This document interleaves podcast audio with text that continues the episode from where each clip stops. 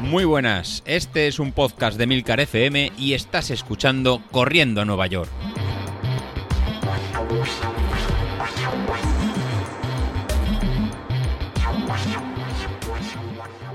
Hola a todos familia, muy buenos días y bienvenidos de nuevo al podcast de los viernes, vuestro episodio favorito de la semana. Y en esta ocasión vuelvo a grabar en movilidad, así que notaréis el audio algo distinto porque, bueno, no me he traído el micro grande. Estoy en Valencia estos días, que voy a dar una charla por aquí sobre eh, ciberseguridad en conducción autónoma. Ya sabéis que me dedico también a esas cosas, aparte de, dedicarme profesionalmente al mundo del podcasting, como, como es obvio. Y bueno, el caso es que me he traído solo el iPad, así que grabo desde el iPad y con el micrófono pequeño. Llevaba tiempo intentando hacer esto, grabar solo con el iPad y olvidarme un poco del ordenador grande, sobre todo cuando me muevo por ahí, y nunca había dado el paso. Así que esta vez vamos a ver qué tal sale. Todo sea que, que no se grabe o no pueda editarlo o lo que sea y cuando llegue a casa me toque volver a grabarlo. Ya veremos, ya veremos. El caso es que quería contaros eh, pues un momento de bajona que he tenido esta semana.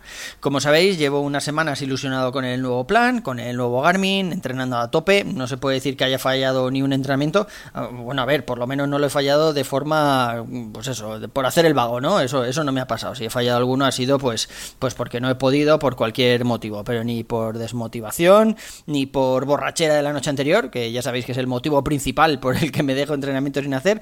Pero la verdad es que estas últimas semanas, joder, yo creo que lo he hecho todo bien, así sin excusas. Y el martes, que es cuando me tocaban a mí las series largas, pues me puse el despertador a las cinco y media de la mañana, salí a la calle antes de las 6 para darme esa paliza de series. Ni siquiera se me hacía bola pensarlo, porque ya os digo, o sea, entre la motivación y demás, digo, estoy dispuesto a, abordarlas. Así que empecé la primera serie y la hice demasiado rápido, en zona 5 más que en zona 4, que era lo que tocaba. Y con la segunda me pasó igual, y con la tercera, total, que lo di todo. Luego el mister analizó las gráficas y me echó la bronca por salir demasiado pasado. Decía que ya no había vuelto a recuperar la, pues eso, el fuelle, ¿no? Entre serie y serie y que eso pues me hacía hecho, me había hecho que el resto salieran un poco, un poco menos intensas. Pero lo peor de todo no fue la bronca del Mister con los insultos de siempre, con sus comillas, así quieres ganar a Isasi, así se le va, se la va a volver a sacar y a bofetearte con ella, comillas, ¿vale? Más o menos para que sepáis en los términos en los que me habla el Mister cuando no hago las cosas bien.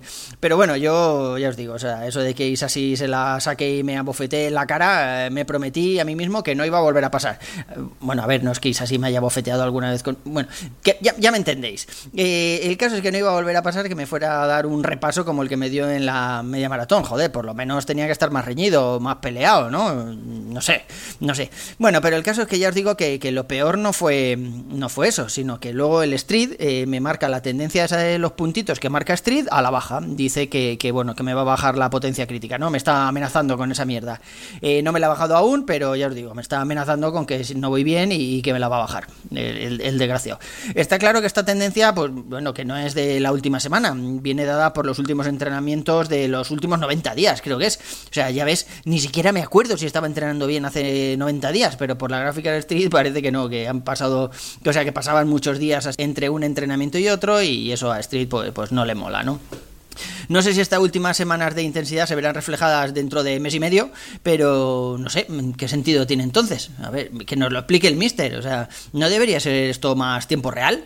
A ver, no me refiero a que esté todos los días subiendo y bajando la potencia crítica según si haces bien el entrenamiento o no, pero no puede penalizarme ahora por algo que pasó hace 90 días, hace casi 3 meses, ¿no?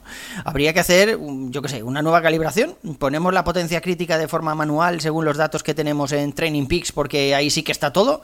Y ya sabéis que algunas veces me he quejado de que Street pues solo mira las carreras. Es decir, si yo voy todos los días al gimnasio y luego salgo un día a correr, pues para Street he salido un día a correr y ya está, ya no hay nada más, ¿no? Cuando en realidad me puedo poner más fuerte que el vinagre. No sé, mister, dime un poco por dónde tirar, porque la verdad es que esto me preocupa. Ya vimos lo que me pasó, por ejemplo, en la 15K de aquí de Tres Cantos, que venía de haber entrenado medio bien, con una potencia crítica según Street que, que, estaba bastante bien, bastante alta, y en realidad yo sabía que eso era imposible, imposible de mantener, porque creo que no estaba actualizada. Eh, creo que, de hecho, que solo la pude mantener los dos o tres primeros kilómetros, y encima, pues al mantener esa potencia durante dos o tres kilómetros, que creo que no era la mía, pues me sirvió para ir fundido el resto de carrera. En fin, hablando de fundido, lo que me lleva loco es el indicador ese de estamina o body battery o como se llame del Garmin. Se supone que tienes una batería del 0 al 100, ¿no? Esto es lo que hace el indicador. Y según cómo haya ido tu sueño, pues te la recarga más o menos. A mí, por ejemplo, me dice que mi sueño me recarga unos 55 puntos de batería. Ya sabéis que yo todos los días duermo 5 horas, 5 horas y pico, etcétera, ¿no? Pues eso, por ejemplo, el otro día en las series utilicé 72 de batería y había recargado 55 puntos por la noche, lo cual me dejó el contador más que pelado para el resto del día y joder, yo no sé si es su gestión por verlo ahí en la pantallita o qué, pero es verdad que fui fundido todo el día, ¿eh? me iba arrastrando y con ganas de irme a dormir a las 10 de la noche. Es verdad que me había levantado a las 5 y media, sí, es verdad, que llevaba muchas horas de pie, pero la verdad es que el indicador era bastante fiel a como yo me sentía. Yo creo que le voy a prestar algo más de atención, parece una métrica, pues, pues yo que sé, como nos sale en Training Lo de la fatiga o el stress balance este que dice Street, pero claro, es que esas son así un poco más, no sé, más esotéricas, por decirlo de alguna forma, ¿no? O sea, te dan ahí un indicador que no tienes con qué medirlo y tal, y esto va del 1 al 100, o sea, vas bajando la energía conforme va avanzando el día. Es mucho más visual que un indicador de estrés o de fatiga, que ya os digo que, que nunca he llegado a entender. Así que, bueno, le haré un poco de seguimiento y ya os iré contando. Al Garmin ya le he terminado de coger el truco. ¿eh? Lo que os contaba el otro día de ponerme alertas cuando me salgo de la zona de potencia, no es posible hacerlo si lo utilizas, si utilizas Street como campo de datos. Me lo confirmó el soporte de Street. Por lo que tendrías que ir mirándolo todo el rato para ver si vas dentro de la zona o no. Eh, creo que este modo me lo dejaré solo para las carreras, porque así no me va pitando vibrando si me salgo de la zona, pero para los entrenamientos utilizaré la propia app de Street, que es más o menos como iba en el Apple Watch, así con colorines y demás, y además ahí sí que manda los avisos. Además está guay porque si llevas los cascos eh, conectados por Bluetooth, pues te va dando alertas por los cascos y, eso la verdad es que está, está chulo, ¿no? ¿no? No tienes que ir mirando el reloj porque no lo has oído porque llevas un podcast muy alto o lo que sea. También puedo haceros ya un balance de la batería. Me dura aproximadamente una semana, saliendo a entrenar todos los días. Ya sabéis que estoy entre gimnasio y correr, pues todos los días de la semana. Depende mucho si llevas los, si llevo los AirPods y voy escuchando podcast o no, pues, pues el, Bluetooth la verdad es que parece que se come la batería bastante, bastante más rápido que si no lo llevas. Y, pero bueno, en realidad lo que menos consume es el modo de carrera, ¿eh? aunque parezca que no. El entrenamiento de fuerza en el gimnasio, que te va contando las repeticiones y tal, también chupa la batería que, que da gusto.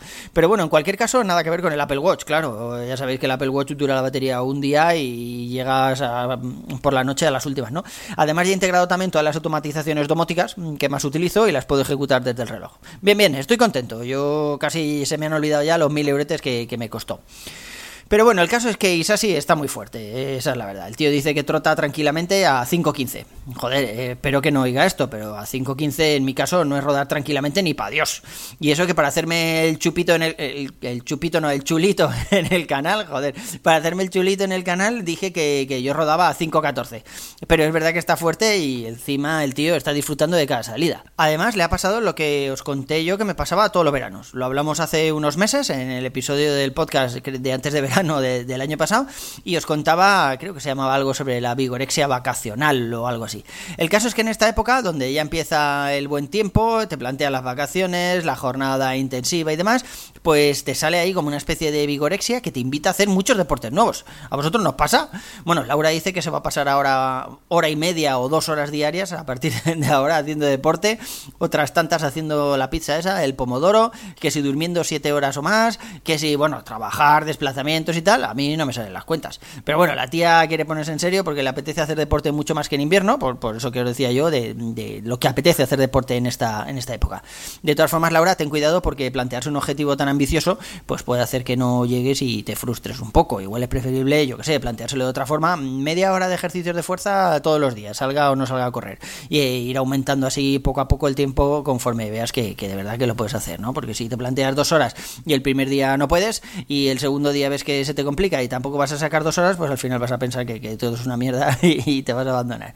Pero bueno, a lo que iba. El otro día pues, estaba tomando un vino ahí en el Club Náutico en Valencia y al lado había un grupito que estaban organizándose para hacer una inmersión de buceo. Por, por cierto, ¿os he contado alguna vez cuando hice el Open Water de buceo en Chile? Es que me, encanta decir esta frase. ¿eh? A veces estoy con, amigos ahí sin venir mucho a cuento digo eh, eso de... Esto me recuerda a cuando estuve buceando en Chile, aunque no venga a cuento, no os podéis ni imaginar lo que he ligado yo con esa frase. Joder, que, bueno, da igual, que me lío yo solo. El caso es que me apeteció, mm, pues eso, volver a bucear mientras escuchaba este grupo que se estaba organizando. Pensé que sí podría hacerlo también con el Garmin, que es sumergible hasta 100 metros, parece ser. Hombre, está claro que no voy a llevar la bombona monitorizada en el Garmin, pero bueno, además tiene una actividad de buceo. No, puedes saber, pues eso, el oxígeno que te queda en la bombona, pero, pero bueno, no sé, no sé qué hará. Y también me apeteció salir con la bici de montaña. Hace muchos años competía en bici de montaña, creo que ya os lo he contado alguna vez. Y nadar, o sea, sobre todo me apetece nadar. A mí me encanta nadar. Diría que es mi deporte favorito después de correr, incluso empatado con correr, podría decir. Esa sensación que tienes ahí en el agua de ingravidez, a mí la verdad es que me mola mucho. Eh, siempre que puedo en verano me pongo a nadar, bien sea en piscina o en aguas abiertas, de espigón a espigón, allí en Valencia, en la zona donde yo veraneo, entre espigón y espigón, son las rocas que se meten en el mar eh, para hacer un poco de rompeolas. Hay 250 metros y hago, pues eso, ida y vuelta, ida y vuelta, o sea, un kilometrillo aproximadamente. en invierno es que me da pereza ir a la piscina ahí con ropa de calle, tener que cambiarme, después ducharme en el vestuario para ponerme otra vez la ropa de calle, eso la verdad es que, que es un coñazo, o sea, estuve haciéndolo un tiempo y salía a mediodía de la oficina para ir a la piscina y luego, pues eso, comía rápido y volvía a la oficina y para nadar un kilómetro, unos 35 minutos, 40 minutos así, necesitaba hora y media entre una cosa y otra, o sea, demasiado tiempo. Bueno chicos, pues la semana que viene os contaré qué me ha hecho al final Street, si me ha bajado la potencia crítica o no y si sigo a puto tope con los entrenamientos, que seguro que sí. Tenemos la media maratón a la vuelta de la esquina y la verdad es que no podemos descuidarnos. Por mi parte eso es todo por hoy, un saludo y nos vemos en la siguiente, hasta luego.